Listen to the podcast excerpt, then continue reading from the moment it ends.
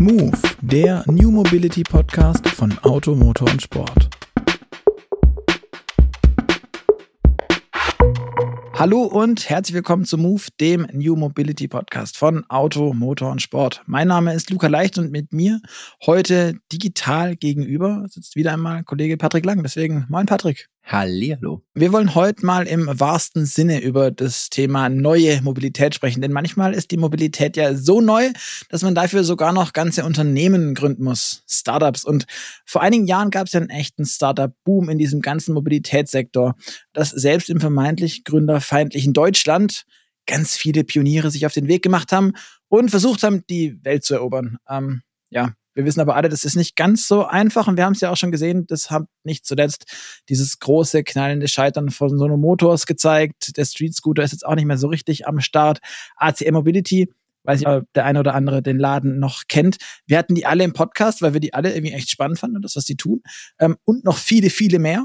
Da draußen wartet aber ganz klar auch sehr viel großes Scheitern und deshalb wohl so viel Hoffnung in diese Unternehmen gesteckt wurde und in die Ideen, die sie mitbringen. Und über diese Hoffnung, das Scheitern und auch über die Innovationskraft, dem man diese Startups nachsagt und woher die kommt, genau das wollen wir heute besprechen. Und zwar mit Paul Prehl von MHP, der sich, ich würde mal sagen, vor allem auch in der US-Startup-Szene heimisch fühlt, auskennt und äh, sich dort viel bewegt. Und mit ihm wollen wir klären, welche Trends von diesen jungen Wilden getrieben werden, was nur die können, was sie nicht können und welche Namen wir uns denn vielleicht in Zukunft noch für die Zukunft noch notieren sollten, die im Thema Startup mitbringen.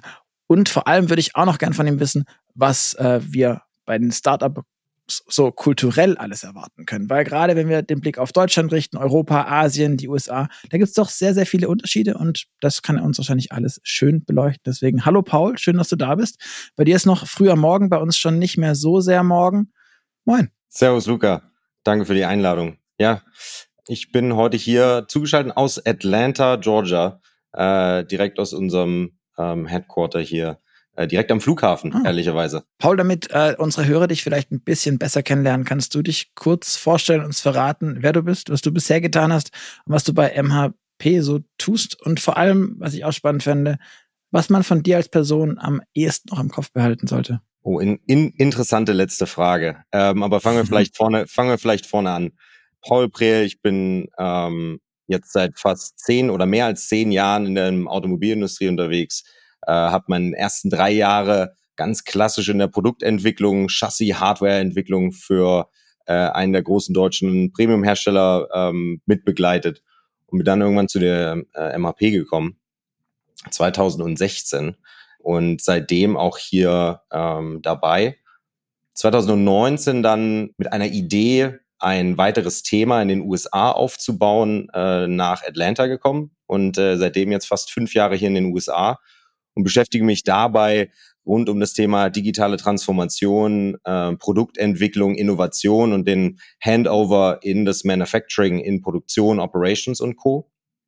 Und betrachte dabei halt oftmals wirklich, wie sieht äh, digitale Transformation aber im Bereich von Skalierbarkeit und Reifegrad aus. Also weniger die großen Transformationen, die man vielleicht aus ähm, Deutschland oder Europa kennt, sondern wirklich, wie schaffen es Startups und Scale-ups hier in den USA ähm, operativ zu wachsen ähm, und operativ auch äh, irgendwann mal erfolgreich zu sein. Und man sagt immer so schön hier in den USA aus einer aus einer R&D-Prototypenphase wirklich in eine Massenproduktion, in ein ähm, umsatzgenerierendes Business zu kommen. Und ähm, ja, das seit fünf Jahren ähm, und freue mich heute dabei zu sein. Die letzte Frage war, äh, was man über mich behalten sollte. Ähm, sehr, sehr gute Frage. Ich glaube, und das werde ich auch im Podcast heute sehen, ich glaube, der, der Blickwinkel, den ich mitbringen kann auf ähm, die, die Welt des Silicon Valleys, äh, die Welt des, der, der US-Startups, ähm, äh, wird sich sicherlich ein bisschen ändern, weil ich das, glaube ich, ganz gut ins Licht rücken kann, äh, inwieweit dort Challenges äh, vorherrschen, inwieweit auch ähm, äh, geschaut wird auf die großen OEMs, auf die Fords, GMs, Volkswagens ähm, der Welt und man vielleicht so ein bisschen die Magie herausnimmt, aber auf der anderen Seite natürlich auch versteht, warum die so erfolgreich sein können. Das verspricht jede Menge Spannung, würde ich sagen. Große Entzauberungsfolge heute. Ich merke schon. Ich bin gespannt. Ähm, apropos entzaubern, ich habe in der Recherche vorab zu deinem äh, zu deiner Vita wie immer auch LinkedIn gestalkt und bin auch über, ich glaube, es ist auf der MHP-Seite direkt. Da steht, du bist oder warst ähm, Head of Research and Development bei MHP äh, in den USA. MHP ist für mich eine Beratung, eine Consulting-Firma. Ähm, R&D ist für mich das, was eine Beratung nicht tut. Wie passt das zusammen? Kannst musst du erklären. Klar. Die Wertschöpfungskette eines Unternehmens beginnt ja irgendwo mal bei der Strategie einer Produktidee, Innovation etc. Geht dann über in die Forschung und Entwicklung, R&D im Englischen, äh, wird dann ins Finanzen, Supply Chain, äh, Produktion hin zum Kunden weiterentwickelt. Und wenn wir bei MAP über R&D oder R&D Transformation sprechen, dann sprechen wir halt über den Beginn, beginnenden Teil der Wertschöpfungskette, bei dem wir Unternehmen beraten, ähm, wie sie besser, schneller, effizienter, optimierter Produkte entwickeln ähm, und somit der Fokus auf ein R&D, ein F&E, eine Forschung und Entwicklung gelegt wird. Weniger, dass ich selbst entwickelt habe. Ich habe zwar einen Background in äh, Leichtbau und Kunststofftechnik, habe irgendwann mal Wirtschaftsingenieurwesen studiert, äh, ehrlicherweise aber bis auf den Wirtschaftsanteil davon wenig im Ingenieurwesen bisher gemacht. Äh, somit selber noch kein R&D, aber viel dazu beraten. Mhm. Okay, aber es, es soll ja auch hauptsächlich soll um Startups gehen. Jetzt Innovation war gerade schon ein Punkt. Das ist ja, was man denen äh, gerne nachsagt. Das ist ja auch ein bisschen ihre Daseinsberechtigung. Ähm, was macht denn MHP mit Startups? Wie könnt ihr da helfen? Denkt einfach an den ähm, MHP seit über 27 Jahren im Markt im Rahmen von Automotive und Manufacturing. Ganz klarer Fokus, den wir als, als Beratungsunternehmen haben, auch mit unserem kleinen ähm, äh, Untertitel A Porsche Company. Ähm, und natürlich sind über die Jahre Erfahrungswerte, Beratungsprojekte entstanden mit großen OEMs, mit Zulieferern, äh, mit kleineren, ähm, kleinen und mittelständischen Unternehmen, wo Erfahrungen gesammelt wurden und Digitalisierung ähm, als auch Businessprozesse, äh, ob, äh, Effizienzsteigerungsprogramme etc. durchgeführt wurden, von denen heute Startups natürlich aus der Erfahrung heraus profitieren können. Das heißt, ähm, überlegt euch ein Startup, das ähm, vielleicht gerade ein autonomes Fahrzeug entwickeln möchte und auf einmal in der operativen ähm, wachsen muss. Von 200 auf 500, von 500 auf 1000 Mitarbeiter, ähm, auf einmal Finanzprozesse einhalten muss, auf einmal ähm, Regularien, Compliance hat, ähm, die wir dann entsprechend aus der Erfahrung heraus, auch aus der Zusammenarbeit mit anderen OEMs, ähm, diesen Startups mitbringen können.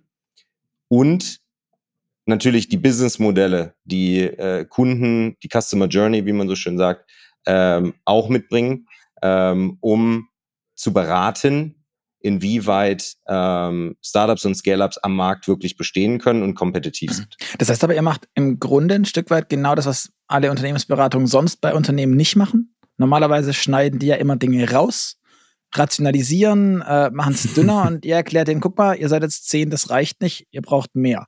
Das ist verrückt, oder? Das ist doch eigentlich genau das Gegenteil, was man sonst tut in dem Business. Ja, äh, das Problem ist, oder der, der Unterschied dazu ist wahrscheinlich, dass Startups hoffentlich und meistens äh, ein ganz gutes Funding haben, äh, Venture Capital, Private Equity äh, und oder halt größere OEMs selbst oder Supplier selbst äh, investiert sind und somit, ich will nicht sagen, dass Geld ausgegeben werden muss, aber mit dem Geld natürlich eine gewisse Reife und eine gewisse Skalierbarkeit erzielt werden muss.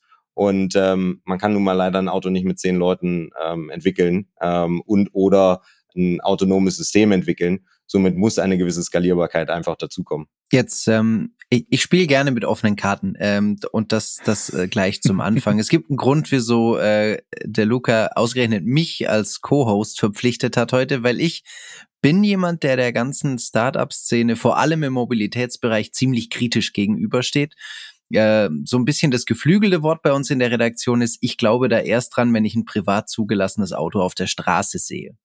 Äh, und das ist selten der Fall, ehrlicherweise. Ja, wir haben in der Anmoderation schon von Sono Motors gehört, äh, Canoe, es gibt noch so ein paar, äh, die haben wir aufsteigen und sterben sehen.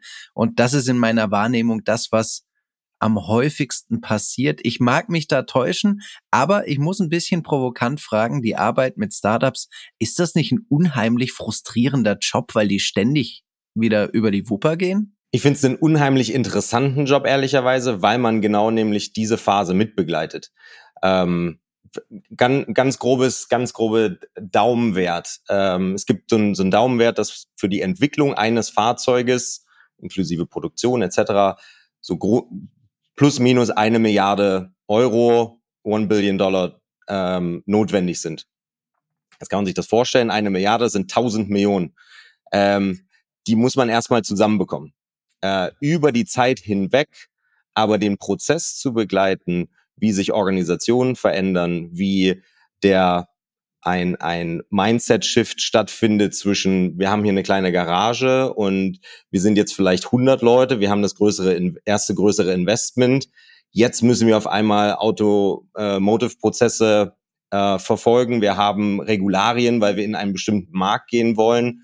Ähm, dieser Prozess, unabhängig davon, ob das am Ende erfolgreich wird oder nicht, ist für einen Berater oder für mich ganz persönlich super, super interessant und ich bin froh, dass ich in der, in der Szene unterwegs bin. Vielleicht kannst du kurz erklären, was genau ist denn, also was verstehe ich denn unter einem Startup? Ich bin immer ein bisschen irritiert, wenn ich höre, dass NIO zum Beispiel äh, ein Startup sein soll, aber die bauen ja nun mal längst Autos und sind in meiner Wahrnehmung eigentlich längst ein Hersteller geworden. Ähm, bedeutet Startup nicht eigentlich, ich bin in der Garage noch? Oder welche Kriterien muss ich erfüllen, um so genannt zu werden? Ich kann dir wahrscheinlich jetzt nicht die, die Lexikon-Kriterien sagen, aber aus, dem, aus der Erfahrung heraus, ähm, die äh, es gibt eine gewisse Trennung zwischen Startups und ich glaube, das was, was in Deutschland wenig genutzt wird als Begriff, ist ein Scale-up. Ähm, das heißt, Startups würde ich aus meiner Erfahrung heraus sagen, liegen wir irgendwo im Bereich zwischen 200 und 500 äh, äh, oder bis zu 200, 500 Personen alle, die natürlich ähm, pre-Revenue, also vor einer überhaupt Umsatzgenerierung einer, einem Markt ein, Eintritt liegen. Ähm, wobei ähm, diese Unternehmen natürlich ganz klaren Prozessen oder äh, Problemstellungen gegenüberstehen, wie jedes andere Startup äh, auch, egal ob das im Automotive ist, egal ob das in der Technologie ist, egal ob das ein Software-Startup ist. Und dann würde ich sagen, sprechen wir ab 500.000 und dann höher, eine NIO zum Beispiel oder auch ein Lucid, ähm, sprechen wir dann schon von einem Scale-up, weil wir dann natürlich davon sprechen, okay, es gibt ein erstes Produkt und jetzt muss eine gewisse Skalierung im Markt stattfinden, entweder ein neuer Markt mhm. erschlossen werden, ein zweites Produkt in den Markt kommen, etc. pp. Mhm. In dem Mobilitätsbereich tummeln sich ja recht viele Startups oder auch Scale-ups. Ähm, was siehst denn du da? Welcher Bereich ist denn der relevanteste?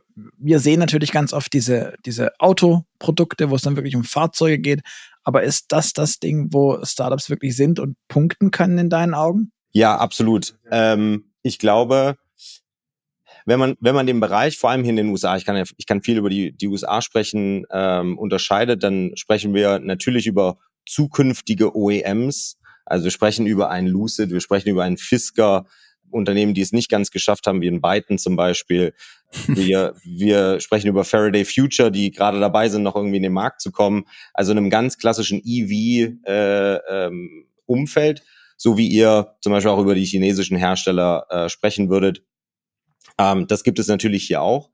Ich sehe vor allem in den USA nochmal einen, einen zweiten Fokus oder sogar einen dritten Fokus.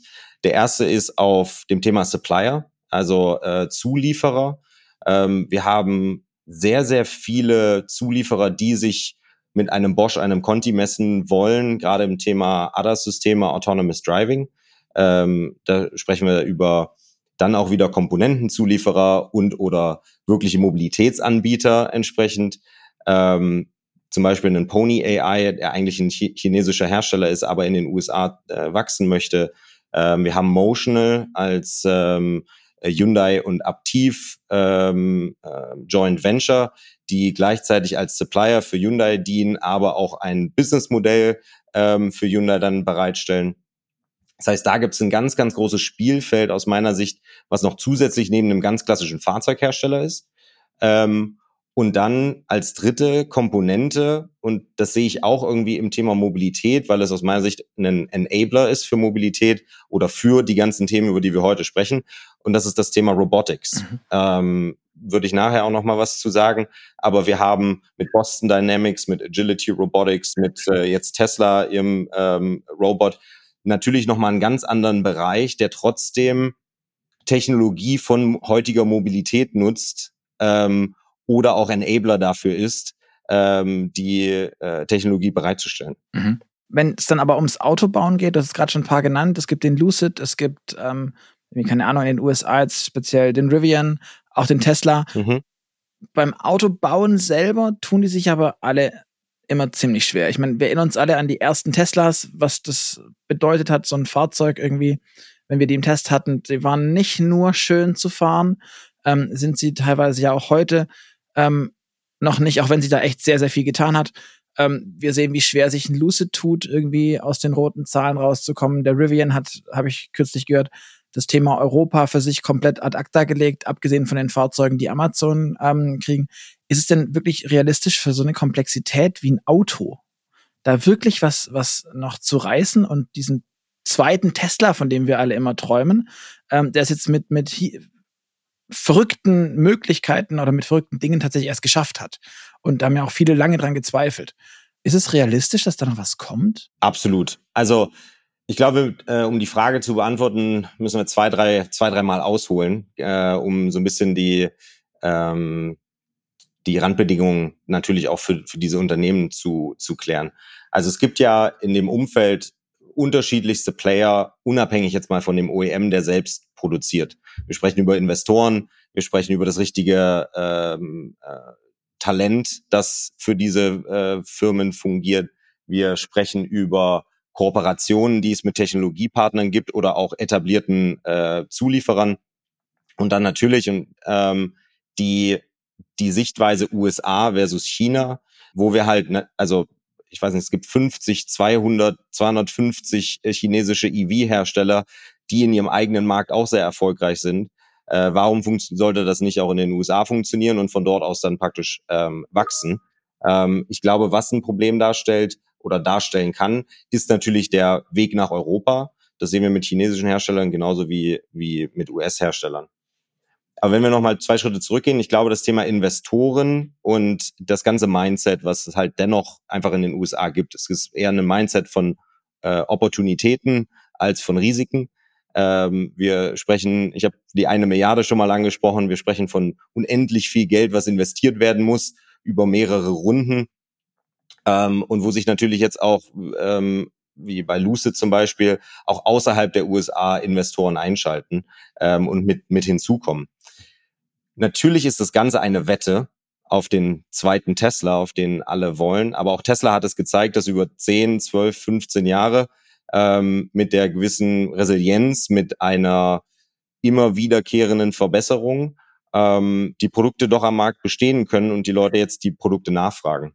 Zusätzlich, neben Investoren, glaube ich, gibt es ganz große Unterschiede auch ähm, zum Thema Markt und wie der Kunde überhaupt darauf reagiert. Wir haben in den USA einen ganz klaren Markt, der zum Beispiel nicht stark konfigurier, nicht stark konfigurierbare Fahrzeuge nachfragt, so wie wir das in Europa haben. Deswegen ist es so, also vielleicht für einen deutschen Kunden so schwierig, einen Tesla äh, auch zu bestellen, weil man macht drei Klicks und dann hat man entweder einen schwarzen, einen roten, Long Range, äh, Allrad oder nicht. Und wir sind es gewohnt, selbst in unserem Golf ähm, oder in einem Audi etc. Äh, selbst die Ziernähte zu bestimmen. Und somit macht es natürlich den Eintritt in den USA sehr, sehr viel einfacher, diese Produkte auch abzusetzen, weil man halt mit zwei oder drei ähm, äh, Linien oder Modellen dann halt entsprechend erfolgreich sein kann. Das ist das Thema Modell, Markt. Und dann gibt es als dritten Punkt aus meiner Sicht das, das ähm, Thema Talent. Und in den USA wird es immer, aus meiner Sicht, oder das heißt immer, oftmals oder häufig Talent geben, die hungrig sind nach Opportunitäten.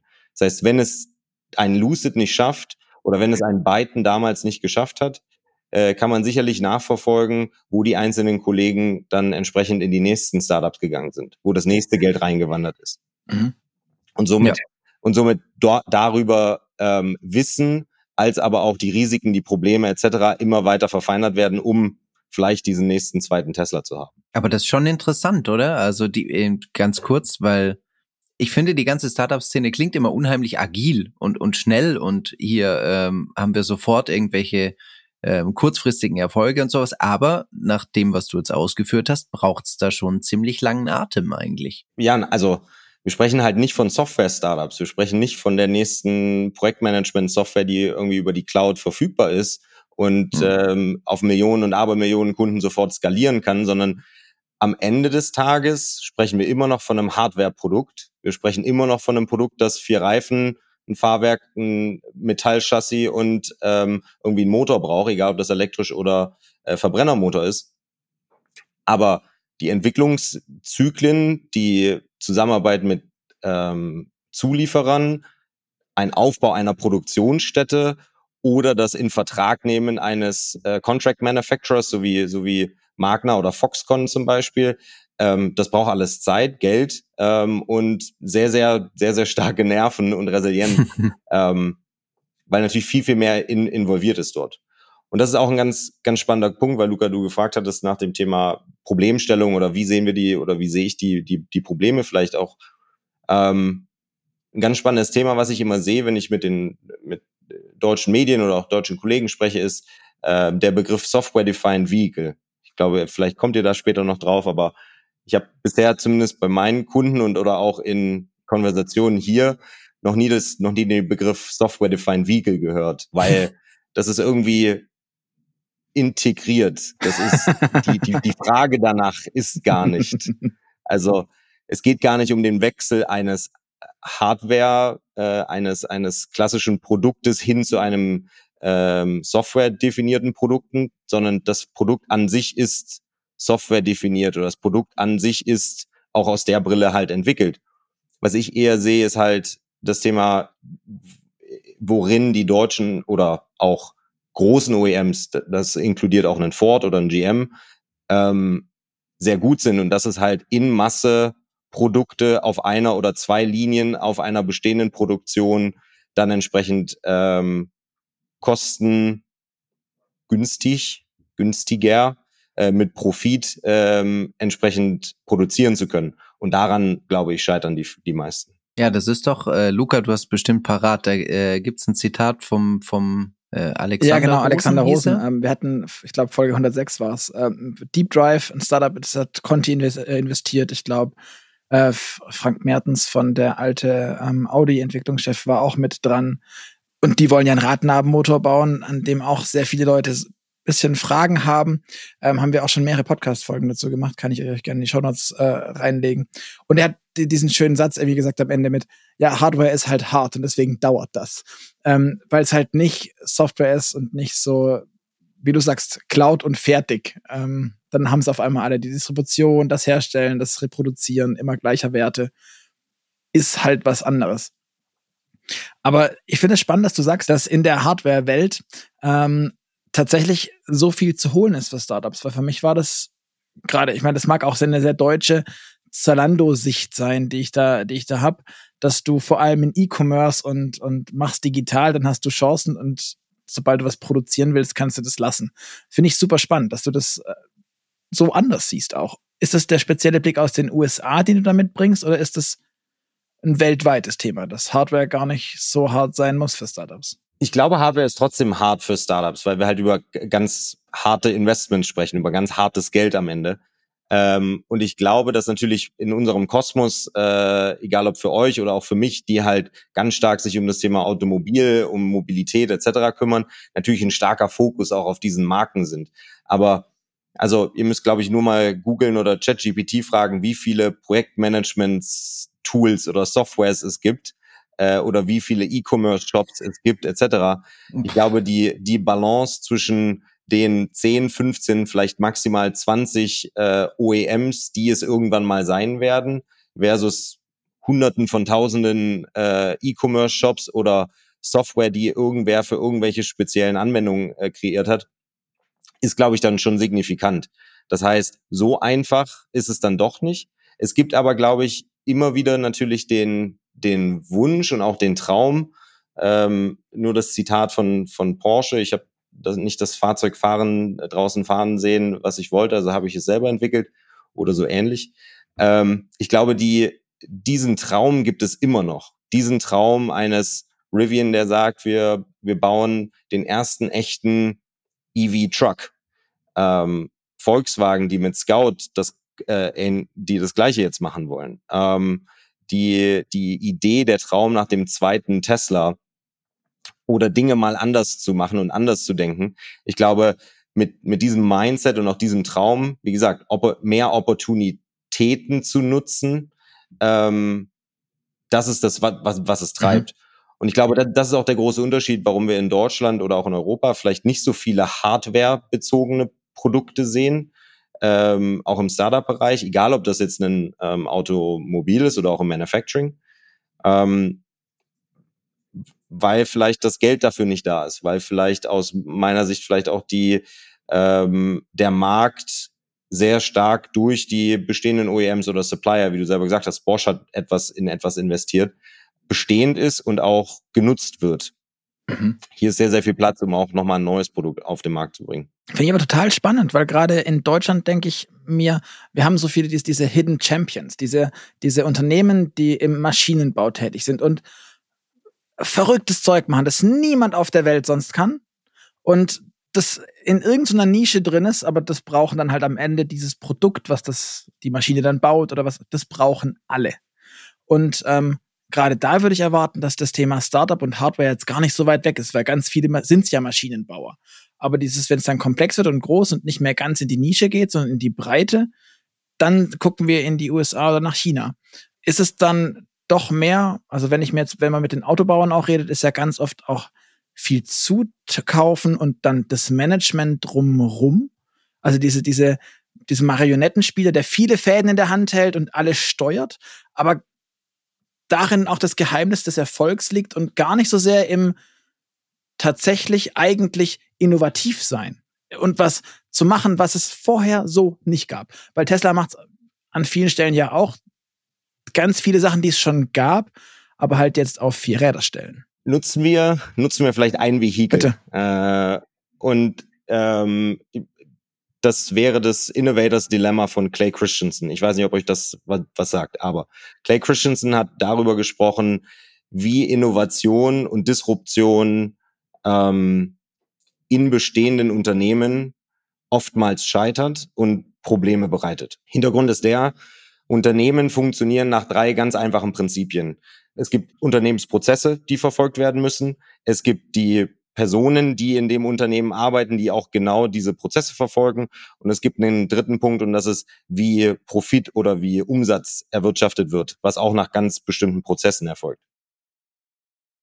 Wenn ich jetzt einen KMU, ein, ein ganz klassisches kleines mittelständisches Unternehmen, Hidden Champion aus äh, äh, Deutschland im Manufacturing-Bereich nehme, dann sind diese drei Faktoren ganz klar definiert für dieses Unternehmen, für dieses Produkt. Jetzt reden wir über eine, ähm, vielleicht darüber, einen neues digitalen, neuen digitalen Markt oder ein digitales Produkt oder eine Software hinzufügen zu diesem Hardware-Produkt hinzuzufügen.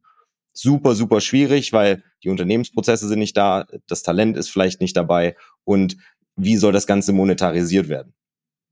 Das gleiche gilt auch im Automobilbereich wenn ich etwas neu denken kann, wenn ich Innovation oder Disruption neu denken kann, wie das in Lucid, wie das in Rivian etc. Äh, vielleicht machen, ähm, dann entstehen diese Probleme nicht, weil Prozesse, Personen als auch wie ähm, Umsatz generiert wird, natürlich neu gedacht ist.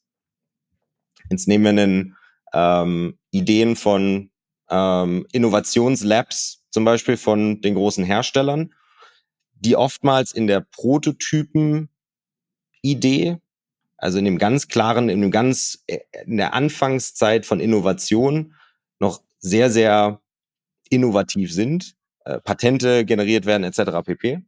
Aber dann ein großes Problem entsteht und nämlich das ist die Rückführung in das Unternehmen selbst. Ähm, weil nämlich dieses Innovators Dilemma entsteht. Das heißt, es gibt da eine Gruppe, sind vielleicht 10 Leute, 15 Leute, vielleicht hat man sogar was ausgegründet. Man hat den ersten Step gemacht und hat ausgegründet. Ähm, aber wie bekomme ich das Produkt wieder zurück? Wie kann ein OEM, ein Supplier, wie kann der aus dieser Innovation heraus, die nicht keine Produktinnovation ist, sondern wirkliche Business-Innovation, wie kann daraus wieder Umsatz generiert werden? Und wenn man sich dieses Vehikel oder diese Idee praktisch nutzt und dann anschaut, wie funktioniert Startup und Scale-up-Welt und wie funktioniert Startup und Scale-up-Welt vielleicht in den USA, wo dieses Mindset zu disruptieren, zu innovieren, vielleicht nochmal und das durchzuziehen bis zum Ende, ähm, vielleicht nochmal anders ist, dann entstehen genau die Probleme, die wir halt oder die, die Challenges, die wir halt heute sehen. Und wenn deutsche, altehrwürdige deutsche OEMs solche Ziele und Wege verfolgen, dann enden wir mit sowas wie, dein Auto hat eine Sitzheizung verbaut, aber du musst über Over-the-Air-Update kaufen dass es auch funktioniert. Das ist die digitale Integration in ein Hardware-Produkt made in Germany. Äh, Finde ich ein bisschen anstrengend, aber äh, das ist so ein Geschäftsmodell, was sich gerade ausgekaspert wird. Jetzt, aber nach dem, was du gesagt hast, eigentlich hätte ich gedacht, es ist für Startups leichter, wenn ein großes Unternehmen dahinter steht. Also wenn du dir ein Waymo anschaust oder so ein äh, OpenAI, das ich glaube, es gibt gerade in den USA ja einfach Firmen, die wir so in Deutschland nicht haben, diese klassischen Tech-Giganten. Aber ist das tatsächlich dann ein Gewinn für das Startup, wenn, wenn du so, so ein Unternehmen im Rücken hast, oder birgt es genau diese Fallstricke, dass ich dann auch äh, mich an Prozessen orientieren muss, die ich so selber vielleicht gar nicht gewählt hätte? Sehr, sehr gute Frage. Ähm, es gibt und deswegen auch perfekt mit dem Hintergrund, was ich gerade eben erklärt habe. Es gibt einen ganz, ganz großen Unterschied aus meiner persönlichen Sicht zwischen, und dann nehmen wir mal nur die beiden besten Beispiele, Waymo und Cruise. Weil wer ist der Investor? Wer ist der Hauptinvestor bei beiden? Waymo haben wir Alphabet, also ein Technologiekonzern, Google am Ende des Tages. Cruise ist es GM. Wie sind Prozesse, Personen, Umsatzfunktionen von GM dargestellt. Die müssen irgendwann mal Fahrzeuge verkaufen. Die Idee ist, dass halt ähm, vielleicht Cruise eine Technologie entwickelt, die in einem späteren Fahrzeug zu einem Premiumpreis als Option oder was auch immer äh, verkauft werden kann. Oder ein Cruise selbst vielleicht irgendwann mal ähm, ge gewissen Umsatz halt abwirft. Dennoch ist natürlich die Idee dahinter von GM ähm, oder die Prozesse, die da dahinter stecken, ganz andere, als wenn ich auf einen Alphabet und Google schaue, die ein Waymo eher wie ein Technologiekonzern äh, oder ein, ein Technologie-Startup halt ähm, führen oder führen lassen. Und somit auch der Fokus, das, was es am Ende vielleicht das, das Endziel dieser, ähm, dieses Unternehmens, dieser Innovation, dieses Startups, einen, einen ganz anderen Fokus hat weil Google muss am Ende kein Fahrzeug verkaufen. Waymo muss am Ende keine Technologie abwerfen, die in einem Google-Fahrzeug oder einem Google-Auto verbaut wird, sondern Waymo muss als eigenes Business mit der Technologie dahinter und vielleicht den Daten, die dabei generiert werden, einen gewissen Umsatz generieren für Alphabet oder Google. Ähm, und somit sind die, sind die, die, ist der Fokuspunkt ein ganz, ganz anderer. Aber da würde ich genau gern einhaken. Finde ich super spannend. Ist es aber nicht ganz normal, dass Industrien, Unternehmen sich neue Geschäftsfelder aneignen? Ähm, keine Ahnung, der Mercedes hat es ja lange probiert mit ähm, dann auch über Innovation Labs, dass die mit Movil Fahrdienste anbieten und gar nicht und gesagt haben, mit Car2Go und all diesem Kram, gar nicht mehr mit wollen diese Karren verkaufen, sondern wir produzieren die eh, also stellen wir sie halt hin. Aber wir wollen eigentlich über die Dienstleistung Geld verdienen und sich da neu aufzustellen. Und ähm, du arbeitest bei MHP, äh, Porsche Company, die wollten auch eigentlich mal dieses Auto bauen, das es so noch nicht auf der Straße gab. Du hast ja vorhin schon äh, schön zitiert. Und jetzt erklärst du Startups, wie die Welt funktioniert. Also die Diversifizierung ist doch auch da da im Geschäftsmodell. Und wieso tun die sich dann schwer? Und wieso kann der Cruise nicht einfach für GM ein neues Geschäftsmodell sein, dass sie sagen, wir bauen weiter unsere riesig großen Karren, die sind auch alle ganz toll. Aber die machen halt was anderes auch. Und dann falls die eine Seite mal an die Wand fährt, dann haben wir da noch was anderes halt. Ja, kommen wir wieder zum Punkt der Investition und dieser äh, dieses harten Geldes zurück, glaube ich. Also ich glaube persönlich, der Weg, um eine MHP in eine MHP zu investieren aus einer Porsche-Sicht ähm, oder ein äh, neues Businessmodell mit einem Car-to-Go, was eigentlich ja doch wieder auf dem gleichen Produkt okay, ähm. NSU hat Strickmaschinen gebaut, dann Motorräder und irgendwann wurde daraus Audi. Ähm, das, es gibt genug Läden, die das irgendwie gemacht haben. BMW. Ja, ja Pfeffermühlen, Fahrräder und so. Wir haben wir alles der, dabei. Der Peugeot, ja? also das, die haben alle schon andere Dinge gemacht mal und sind dann halt irgendwann am Auto hängen geblieben. könnten wir jetzt so sagen. Aber ähm, das, das geht doch eigentlich schon. Oder geht das heute nicht mehr? ich glaube, der letzte Punkt. Ich, und ich würde nicht sagen, es geht nicht mehr. Also ähm, ich würde nicht sagen, dass es gar nicht mehr geht, aber ich glaube, dass natürlich die, wenn wir, jetzt brauchen wir gar nicht anfangen, aber über das Thema Globalisierung sprechen, wenn wir über das Thema Geld, was notwendig ist, sprechen, wenn wir über ähm, Interessenskonflikte sprechen, bin jetzt noch nicht so alt, um, um über Peugeot und den Wechsel von, Kaff, äh, von Pfeffermühlen zu Fahrzeugen zu sprechen. Wir, wir alle aber, nicht, glaube ich, alle drei. Die ja, ja, wir auch nicht. aber, aber das werden wir auch heute noch sehen. Ähm, Porsche, die in ein E-Bike-Unternehmen äh, investiert haben zum Beispiel. Absolut. Aber wenn wir halt über das ganz klassische Thema Fahrzeug, Fahrzeugherstellung, vielleicht auch autonomes Fahren und die Businessmodelle wetten in die Zukunft, also Hochinvestitionswetten in die Zukunft sprechen, dann muss ich natürlich einen GM fragen, möchte ich weiterhin Hunderte von Millionen von Dollar in ein Cruise investieren, obwohl die Technologie doch vielleicht bei einem Level 2, Level 3 ja schon da ist und sie genügend Informationen gesammelt haben, um das Produkt vielleicht in Serie in einem äh, in einem neuen Fahrzeug zu bringen und somit halt Geld zu verdienen sind, ist diese Investition darin vielleicht nicht besser in etwas anderes ge äh, genutzt, wobei ein Google wiederum nicht sagen muss, okay, wie nutze ich denn jetzt dieses Fahrzeug oder diese Technologie, sondern es einen ganz klaren Innovations- oder einen Enabler-Fokus auch dort gibt, ähm, um mit Waymo dann am Ende Geld zu generieren. Weil es weit genug weg ist vom eigentlichen Business Case, meinst du dann? Genau. Das heißt, auch genau. das Fahrrad hm. war damals weit genug weg von der NSU Quickly und Co. Und die Pfeffermühle war auch.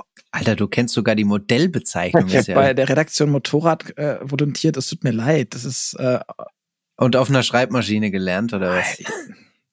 Red, reden wir darüber nicht. La lassen wir das. äh, wir haben ganz viel über Geld gesprochen jetzt, ähm, eigentlich die ganze Zeit schon, ja. Und ähm, auch wenn jetzt der Idealist vielleicht sagt, Geld ist nicht alles, äh, sagt der Realist ja aber doch immer, ja schon, aber es weint sich leichter im Porsche. Ähm, also Geld musst du haben als Startup, hilft ja alles nix für die ganzen Startupper, die uns da gerade zuhören im Moment, äh, weil, weil sie das durch den Algorithmus hochgespült bekommen haben. Ähm, deine Einschätzung, wie leicht oder schwer ist es denn gerade für Startups an Geld zu kommen, so jetzt in der aktuellen Situation? Auch eine sehr gute Frage. Ich habe ähm, in der Vorbereitung für den Podcast mal so ein bisschen recherchiert, in wie, wie viel Geld äh, investiert wurde, nicht in, in Automotive und Manufacturing Startups. Und ähm, die natürlich gibt es eine Abkühlung, gerade in den USA, durch das Thema Inflation. Und die Inflation ist auch weiterhin hoch und ich sehe die auch in der Zukunft erstmal nicht großartig fallen. Die Leute geben trotzdem Geld aus. Ähm, das heißt, es gibt natürlich eine gewisse Zurückhaltung von Investoren. Ähm, zumal, und wir haben darüber auch schon gesprochen, nicht alle Investitionen bisher sehr, sehr erfolgreich waren. Ähm, und jetzt reden wir wieder davon, dass ein Lucid letztes Jahr, glaube ich, 6000 Fahrzeuge abgesetzt hat. Wir reden davon, dass ein Rivian, äh, ich glaube, die Produktion jetzt wieder so, zum Teil runtergefahren hat. Ja. Ähm. Das heißt, ähm, die, die Zurückhaltung von neuen Investitionen, neuen, neuem Geld geben natürlich da ist. Dennoch, und das ist halt, das war für mich ähm, äh, wirklich unfassbar zu sehen, seit 2010, laut einer McKinsey-Studie, ich habe die hier offen, äh, seit 2010 wurden über 330 Milliarden US-Dollar in Mobilitätstechnologie für autonomes Fahren, Smart Mobility äh, etc. pp. investiert. Das heißt, wir hätten schon 300 Startup-Autos sehen können. Ganz genau. Wollte ich, den Vergleich wollte ich gerade bringen. Den Vergleich wollte ich gerade bringen. Sorry. Und das ist doch Huch. spannend, oder? Das ist verrückt. Wo sind die alle? Total. Ja, wo sind die? Ja, gute Frage. Ähm, Hier ist keins. Und somit glaube ich halt, dass, dass viel Geld im Markt immer noch ist. Natürlich viel Geld auch ausgegeben wurde. Ähm, aber die Zurückhaltung von Investoren äh, entsprechend zu sehen ist. Auf der anderen Seite, und das hatte ich vorhin auch schon angesprochen, neue Player natürlich am Markt ähm, dazukommen. Also wir, wie gesagt, bei, bei Lucid ähm, äh, eher aus dem äh, Arab arabischen Raum jetzt Investitionen dazukommen ähm, hm. äh, für einen Pony AI zum Beispiel keine, ich glaube, keine Investition, sondern es geht mehr darum, äh, wirklich Fahrzeuge oder das Deployment von Fahrzeugen in den Emiraten zu haben und somit Geld reingespült wird. Also da gibt es natürlich schon auch neue Player, die jetzt wieder ihre Chance sehen, wo vielleicht noch Geld ist, um entsprechend die ähm, äh, den Startups und oder dann vor allem Scale-ups ähm, ein die nötige Finanzierung zu geben. Mhm. Aber ja, schwer ist es. um das wieder abzurinden. Ist es denn, weil du jetzt gerade auch Pony AI sagtest, das ist ja so ein bisschen wirres Konstrukt in meinen Augen mit China, USA und, und wie das da alles zusammenhängt und wo das Geld dann herkommt. Gerade wenn wir Richtung China blicken, lesen, hören, sehen wir immer wieder, dass alles ohnehin subventioniert sei vom Staat oder von Staatswegen oder von staatsnahen Institutionen. Wie siehst du das? Also gerade auch wenn du den, den US-Markt an Startups da betrachtest, haben die es dadurch leichter oder vielleicht sogar schwerer oder anders? Es gibt einen Bereich, den wir bisher noch nicht besprochen haben, der, glaube ich, derzeit am meisten von ähm, Investitionen, von, von staatlichen Investitionen in den USA profitiert und das ist das Thema Batterien. Ähm, ich habe jetzt mich im letzten Jahr mit einigen Batteriefirmen auseinandersetzen dürfen, die ganz ähnlich gleiche Grundlagen herrschen auch für die. die. Die müssen auch skalieren, die müssen auch äh, eine Produktion aufbauen, die müssen auch aus einem, ich sag mal, chemischen Prozess heraus ähm, dann irgendwann dahin kommen, dass sie ein, ein Endprodukt liefern können. Aber dort gibt es natürlich in den USA, ich glaube, das größte Investitionspaket, was jemals aufgesetzt wurde mit dem Inflation Reduction Act, ähm, um nachhaltige Produktion, nicht nur Batterien, aber insgesamt nachhaltige Produktion und auch Lieferketten, Supply Chain in den USA abzusichern. Davon profitieren Unternehmen äh, gerade in dem Bereich sehr. Mhm. Ich bin mir nicht sicher, ob ein klassischer OEM, einen, einen Rivian oder auch einen, ähm, einen Lucid oder ähnliches oder ein Scale-Up, darüber haben wir gesprochen, jetzt groß davon profitieren. Dennoch, und das ist auf der anderen Seite, sieht man natürlich, das muss man sich nur auf der Karte mal anschauen, äh, und ich bin hier gerade in Georgia, ähm, die Carolinas, also North Carolina, South Carolina, Georgia, einfach als Staaten zu investieren oder auch vermutlich zu subventionieren, dass dort Produktionsstätten entstehen. Also in Rivian, der in Georgia bauen möchte, Volkswagen und Scout, die jetzt in äh, South Carolina bauen, ähm, Batterie-Factories äh, äh, oder, oder Manufacturing Plants, die äh, in den Carolinas aufgesetzt werden, etc. Ähm, da sieht man natürlich schon Investitionen und Subventionen äh, in einen der größten Teile äh, oder einen der größten notwendigen Geld, ähm, Geldthemen äh, hereinfließen. Produktion ist nun mal, neben der Entwicklung ist Produktion nun mal auch einer der größten Faktoren und ähm, somit dort Investitionen äh, oder Subventionen sehen. Mhm. Gerade wenn du das sagst, wenn wir Richtung Batterie blicken, wir, wir schauen ja ähm, hier häufig auch in Batteriethemen rein, in, weil die die Elektromobilität ja irgendwie maßgeblich voranschieben. Du darfst da übrigens auch gerne Namen nennen von diesen Unternehmen, ähm, sofern dir das möglich ist. Es ist da aber nicht so. Also wir hatten schon häufig mit, mit jungen Unternehmen, die dann innovative Ansätze hatten. Äh, ich erinnere mich an Aligned Graphite, also an quasi ausgerichtetes Graphit, das man aufträgt. Wir hatten mit äh, Kathi Neumann mal gesprochen, der in ein Startup investiert. Ich glaube, 1D heißen die. Die versuchen, ich krieg's glaube ich nicht mehr ganz zusammen, Patrick, du warst auch dabei, die wollten diese Strukturen in dem Slurry so glatt ziehen, dass das quasi enger und besser durch der Strom da durchfließt. Jetzt fehlt Gerd, der sonst immer so Batteriethemen so schön zerlegen kann. ähm, Gerd ist nicht da. Ich breche das an dieser mhm. Stelle ab. Ähm, auf jeden Fall machen ja. die total innovatives, spannendes Zeug, das ich viel zu wenig verstehe. Aber das sind alles kleine Läden. Das sind alles nicht die, die großen. Ist das nicht das, was da dann sticht, dass die eben einfach ganz anders rangehen, dass die mit einem Laboransatz kommen und ohne Prozesse? Und dann sind wir aber wieder nur bei den Zulieferern und bei denen, die die Idee haben, die ein Patent entwickeln, aber bauen tun die das ja am Ende auch nicht, weil eine Batteriefabrik ist riesig groß und teuer. Korrekt. Ziemlich. Ja. Ja, also ich, also die Frage ist ja, ähm, das waren jetzt äh, alles europäische, deutsche äh, Unternehmen, die du genannt waren, hast. Also korrekt? 1D ist ein US-Laden. Ähm. Da, genau, okay. das ist USA. Ja. ja. Ähm, also ich auch da wiederum, also ist natürlich auch wieder eine, eine Zeitfrage. Also äh, zu welcher Zeit waren die ähm, dann im Markt oder wollten in den Markt gehen? Äh, das heißt, gab es zu diesem Zeitpunkt gerade das, die nötigen Investitionen? Und ein ganz großer Faktor, über den wir bisher noch nicht gesprochen haben, ist halt das Thema, wie ist die Organisation des Startups überhaupt aufgesetzt? Mhm. Also, ähm, reden wir wirklich von drei Freunden, die äh, gerade aus Stanford kommen und einen äh, Abschluss in Technologie und AI haben und jetzt das nächste Unternehmen aufbauen wollen mit einer ganz starken Idee, mit einem sehr hohen technologischen Ansatz ähm, und schaffen die es über den Zeitraum hinweg entweder jemanden extern reinzuholen oder sich selber so zu entwickeln, dass sie auch skalieren können, raus aus der Technologie, raus aus dem Lab, wirklich in eine Skalierung.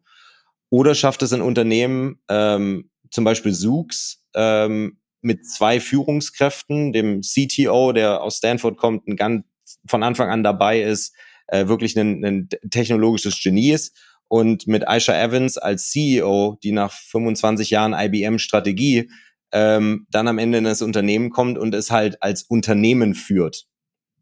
Und ich glaube, da gibt es neben dem Thema Investition, neben dem Thema Produkt, neben dem Thema Kunde, welcher Zeitpunkt gibt es noch einen ganz, ganz großen Aspekt und der heißt, wie ist überhaupt das Team aufgesetzt? Und das glaube ich in jeder, äh, in jedem Thema, in jedem Research auch zu sehen. Größte Fehler oder der größte Scheiterungsgrund eines Startups ist meistens das äh, Gründungsteam. Ich würde sogar noch erweitern und sagen, ähm, auch das Team, was in der Skalierungsphase dann hinzukommt und oder weiteres äh, Know-how mitbringt, äh, wie ein Unternehmen zu führen oder auch zu skalieren ist. Weil dann kommen wir wieder zu dem Anfang.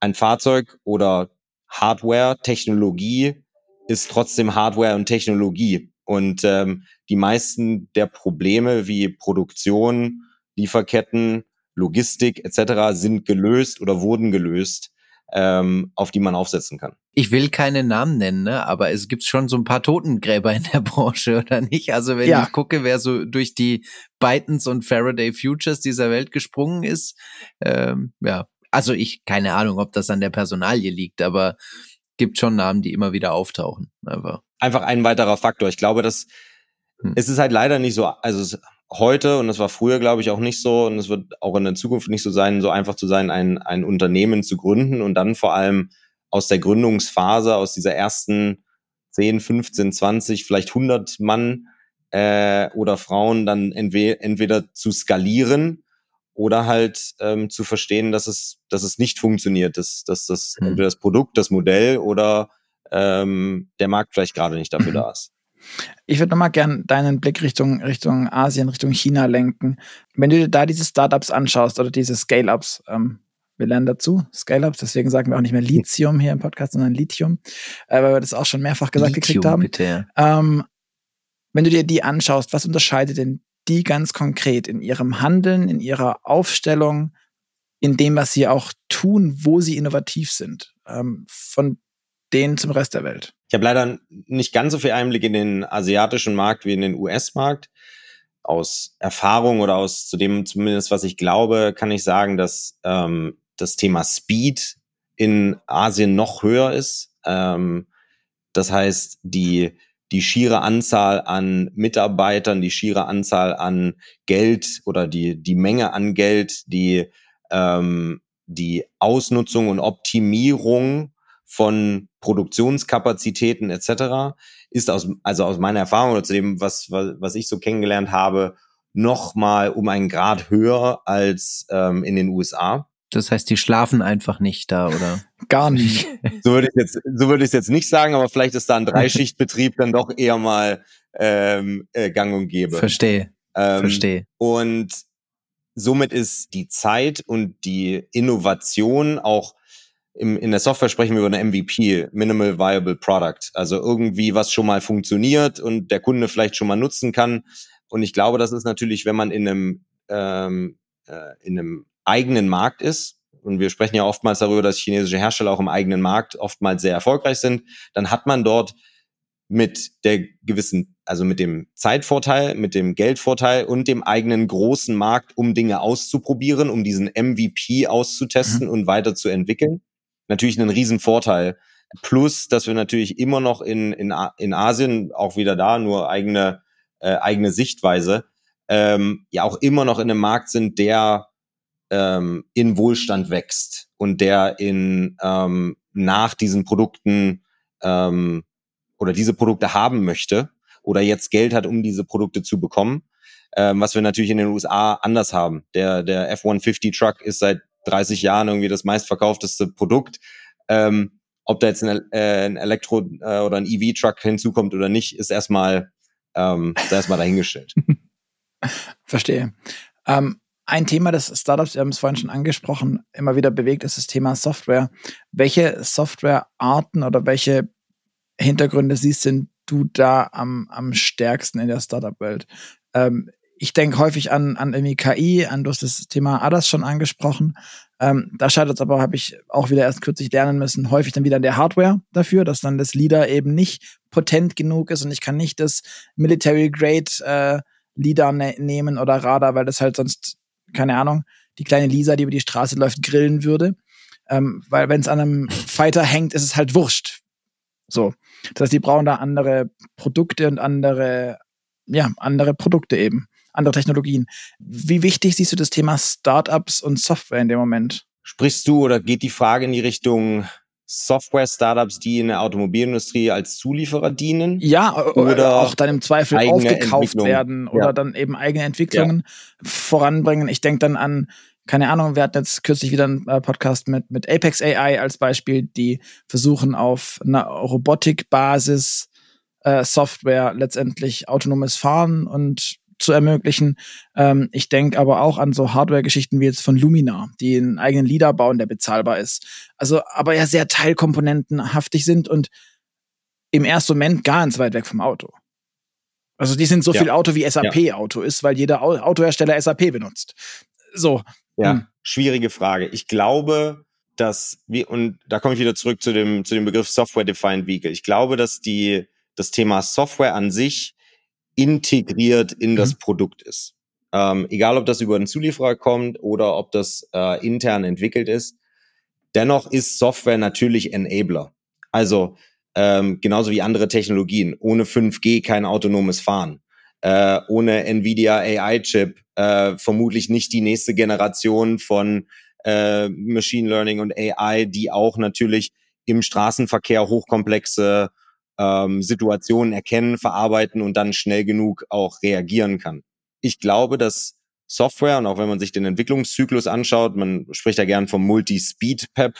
Also es gibt praktisch drei verschiedene Zyklen von Hardware, sehr langsam, Elektrik, äh, Elektronik, mittelschnell und Software sehr schnell, ähm, ist, glaube ich, der Softwareanteil der, der kritisch ist, aber auch am schnellsten zu iterieren. Mhm. Wenn wir also darüber sprechen, dass wir ein Komponentenproblem haben, wie zum Beispiel ein leider irgendwie nicht funktioniert oder ein ein äh, leider neues, leider neue Komponente an den Markt kommt und jetzt ein ähm, Motional dieses leider benutzen möchte in ihrem Tech-Stack, dann ist das Thema Anpassung von Software natürlich eine, eine Herausforderung, aber mit den richtigen Leuten, mit dem richtigen Zyklus, mit dem richtigen ähm, Verständnis dafür behebbar. Und der Einfluss auf das eigentliche Produkt hinten raus sehr hoch, aber der Einfluss in den Entwicklungsprozess aus meiner Sicht eher geringer. Das erklärst Weil du jetzt aber gleich den Leuten von Cariat, oder? Endlich fällt Sorry, das dieser musste Name. jetzt sein. Endlich. Ähm. da reden wir, glaube ich, sicherlich über, über andere äh, Herausforderungen, die wir da haben. Da geht es, glaube ich, weniger darum, dass wir, dass wir die richtigen Softwareentwickler haben oder die, die Software richtig entwickelt werden kann, sondern es eher um das Thema Integration geht. Da sind wir wieder beim äh, Innovators Dilemma. Mhm. Okay. okay. Ähm, aber gut, gut. Ähm, ja, wir haben halt, wir haben halt zum Beispiel einen viel höheren äh, Einfluss von einem neuen LiDAR-System äh, auf die Hardware. Und sorry, wenn ich da wieder immer wieder zurückkomme, aber wenn ich auf einmal einen, eine andere Range äh, an, an einem LiDAR-Grad äh, habe, wenn ich praktisch einen anderen ähm, Radius abdecken kann, etc. pp., dann muss ich das vielleicht auch irgendwo anders am Fahrzeug platzieren. Oder kann es vielleicht sogar anders am Fahrzeug platzieren, weil ich dadurch vielleicht eine höhere Abdeckung habe. Was bedeutet das aber im Umkehrschluss? Ich muss irgendwie wieder ans Blech ran, mhm. ähm, was dann wieder lange dauert. In der Zeit, bis das neue Werkzeug hergestellt ist, das neue Blech vielleicht äh, äh, produziert etc., ist die Software im, im Hintergrund und wie gesagt an alle Softwareentwickler, die vielleicht zuhören, verstehe mich nicht falsch, aber die ist angepasst, weil ihr so gut seid ähm, und es nicht so lange dauert. Okay, äh, lassen wir das mit kurzer Denkpause so stehen. Ähm, wenn wir uns da mal hingucken in die Vergangenheit, dann sehen wir, dass da ja schon sehr, sehr viel passiert ist bis jetzt. Ähm, immer häufiger wurden Unternehmen gekauft, wurden versucht zu integrieren in größere. Ist das in deinen Augen das, wie Startup auch funktioniert, oder ist eigentlich die Königsdisziplin, als Startup zu überleben? Ich glaube, das ist äh, kommt auf den Gründer und das Gründerteam und die Idee dahinter an. Mhm. Äh, auch die Idee der Investoren selbst. Ganz persönlich würde zum Beispiel sagen, dass ein in Anführungsstrichen Scheitern von Argo AI kein Scheitern ist, ähm, sondern Technologie und Talent, Innovation, Wissen ähm, entwickelt wurde und investiert wurde in einem anderen Bereich, der wieder zurückgeführt werden kann. Das sehe, das sehe ich nicht als, als ähm, zurück in die beiden investierenden äh, Unternehmen dort zum mhm. Beispiel. Ich glaube, dass je nachdem, wie Gründer und Investoren zusammenarbeiten, die Idee von Überleben oder nicht Überleben ähm, völlig davon abhängt, was ich wirklich machen möchte und wie ich am Ende des Tages dastehen will. Ich glaube, ein, ein Tesla und Elon Musk würde immer sagen, Überleben ist das Einzige, was es, was vielleicht gilt. Ähm, es wird andere ähm, Investoren oder auch andere Gründer geben, die sagen, wenn ich einen gewissen Markt disruptiert habe, bin ich auch fein damit. Und dann gehe ich vielleicht in den nächsten Markt oder ich nehme mein Exit und mache was mhm. anderes mhm. damit. Ich finde Tesla so spannend, weil Tesla sich ja genauso diversifiziert mit Powerwalls, mit Solardachziegeln, äh, Ladestationen. Die machen ja genau das nicht. Das, wie das, was du vorhin angesprochen hast, das Cruise für GM aus deutscher Autobestellsicht eine Checkbox entwickeln soll, die ich dann rein mhm. konfigurieren kann, ähm, sondern hat irgendwie peripher was damit zu tun, aber eigentlich was anderes. Ist das das Geheimnis dann eigentlich in der Diversifizierung, die man erreichen muss und sollte? Ich würde es vielleicht gar nicht Diversifizierung nennen, sondern eher vertikale Integration. Und das macht einen Tesla, glaube ich, zu äh, oder äh, am als einer der besten äh, vertikal in der in der Wertschöpfungskette integriert zu sein. Egal, ob das eine eigene Infrastruktur ist oder die Powerwall oder das Solarsystem, was ich noch am, am Haus habe, den Tesla zu nutzen für Charging, Discharging etc. pp. Ich glaube, da hat ähm, gibt es einen ganz klaren Fokus und eine ganz klare Strategie von vertikaler Integration, die die verfolgen, die andere oder andere Startups halt zum Beispiel eben nicht verfolgen. Wenn wir über einen Fisker sprechen, äh, Henrik Fisker, der das Fahrzeug designt hat und die auch sicherlich äh, ja auch äh, die, die entsprechenden Mitarbeiter haben. Aber ein Magner und das Public Information, glaube ich, ein Magner ja für Fisker das Fahrzeug entwickelt und auch produziert. Ja, Magner darf das nur nicht selber erzählen, aber Magner darf, muss es nicht bestreiten. Das ist die offizielle Lesart. genau, so, also haben, hatten wir schon mal hier ja. im Podcast das Thema. Ne? Okay. Ja. Aber äh, es sind, glaube ich, einfach zwei unterschiedliche Strategien, inwieweit stark ich äh, vertikal integriert sein möchte oder auch muss, ähm, weil bestimmte äh, Themenbereiche vielleicht nicht abgedeckt sind, weil vielleicht eine Charging-Infrastruktur nicht abgedeckt ist oder weil ähm, eine Integration von Technologie oder Tech-Stack, egal ob das Software oder Hardware oder Komponenten sind, halt nicht abgedeckt ist ähm, und somit es einen klaren strategischen Ansatz da gibt. Ich wollte nur kurz ein Filmzitat einwerfen, damit ich es auch endlich mal machen kann, weil es dazu passt gerade, ist mir eingefallen, äh, Luca, weil du fragtest ja, was das Ziel sein kann, entweder bestehen äh, oder aufgehen in einem Big Player. Ich glaube, es ist aus Kiss Kiss Bang Bang oh. auf die Frage, was machst du beruflich? Die, die sehr schöne Antwort, gar nichts. Ich habe den Würfel erfunden, als ich sechs war. äh, das gefällt mir gut, weil was würde Hollywood machen, wenn es die Figur nicht gäbe, die mit 25 das Unternehmen an Google verkauft hat und jetzt Multimillionär ist? So. Es ist ja auch was wert. Ähm, worauf ich aber eigentlich hinaus will, äh, und äh, das ist wiederum interessant für alle Investoren da draußen. Wenn du dich dazu hinreißen lassen würdest, hier eine Prognose abzugeben bei uns, Gibt's aktuell ähm, zwei, vier, eins Startups, denen du persönlich eine echte Veränderung der, der Welt äh, zutraust? Also echte Gamechanger. Sind da gerade welche? Ich glaube schon. Ähm, ich kann mich schwer, glaube ich, zu einem oder zwei oder drei hinreißen lassen. Auch fünf aber okay. ich würde mich, glaube ich, auch fünf. ich würde mich aber auch, ich würde mich, glaube ich, eher zu einer Industrie hinreißen lassen. Ähm, auch gut. Vielleicht vielleicht äh, auch der, der Aktualität ge geschuldet, aber ich glaube, das Thema äh, Batterie, Batterieentwicklung, Batterierecycling und auch Battery Materials. Wir sprechen oftmals nur von Batterieherstellern, aber mhm. man muss auch an, den, an das Ende und den Anfang der Kette denken. Wie werden Materialien für Batterien eigentlich hergestellt, außer Lithium? Äh, ich hoffe, ich habe es richtig ausgesprochen. Ähm, Lithium. Also wenn, wenn, Lithium. Deutsch machen, ja. Äh. und wie werden die am Ende recycelt? Und ich glaube, das ist ein äh, Thema, was gelöst werden muss, gelöst werden kann und wo es, wenn man einfach nur auf die Kundschaft schaut, ähm, nämlich wie viele Batterien gibt es heute schon, äh, es einen riesigen Markt geben kann und man somit als Player dort mitwächst. Somit würde ich mich, wenn ich mich auf eine Prognose hinreißen lassen würde, glaube ich, das Thema Batterie, Batterieentwicklung äh, als auch die gesamte Wertschöpfungskette damit ähm, dann nennen. Mhm. Ist notiert. Danke. Danke. Bitte lasst mich damit. No financial advice, wie man hier so schön sagt. Genau. Aber vielleicht kriegen wir ähm, von dir nach der Sendung noch einen Hint, mit wem wir sonst noch gerne sprechen könnten, weil das ist ja immer ganz spannend ähm, für, für unseren Hintergrund. Wenn wir jetzt das Thema dann wieder zurückbringen nach Deutschland, nach Europa. Mein Eindruck ist, dass hier relativ wenig in dieser Hardware gemacht wird. Und wenn ich dich richtig verstehe, ist das aber das, wo man am meisten reißen kann ähm, und am, am meisten bewegen kann. Würde ich so nicht zustimmen. Okay. Würde ich so nicht sagen. Ich, ich, ich glaube, es ist ein Bereich, der interessant ist und ein Bereich, der nutzbar ist, wenn ich heute Gründer wäre oder sagen würde, ich möchte irgendwie etwas gründen. Ich glaube, wie gesagt, auch da keine Offense gegen, gegenüber bestimmten Industrien, aber ich glaube, ein E-Commerce-Business oder ein Software-Business aufzubauen, ist sicherlich einfacher als ein Auto zu bauen. Und da, da würde, glaube ich, jeder übereinstimmen.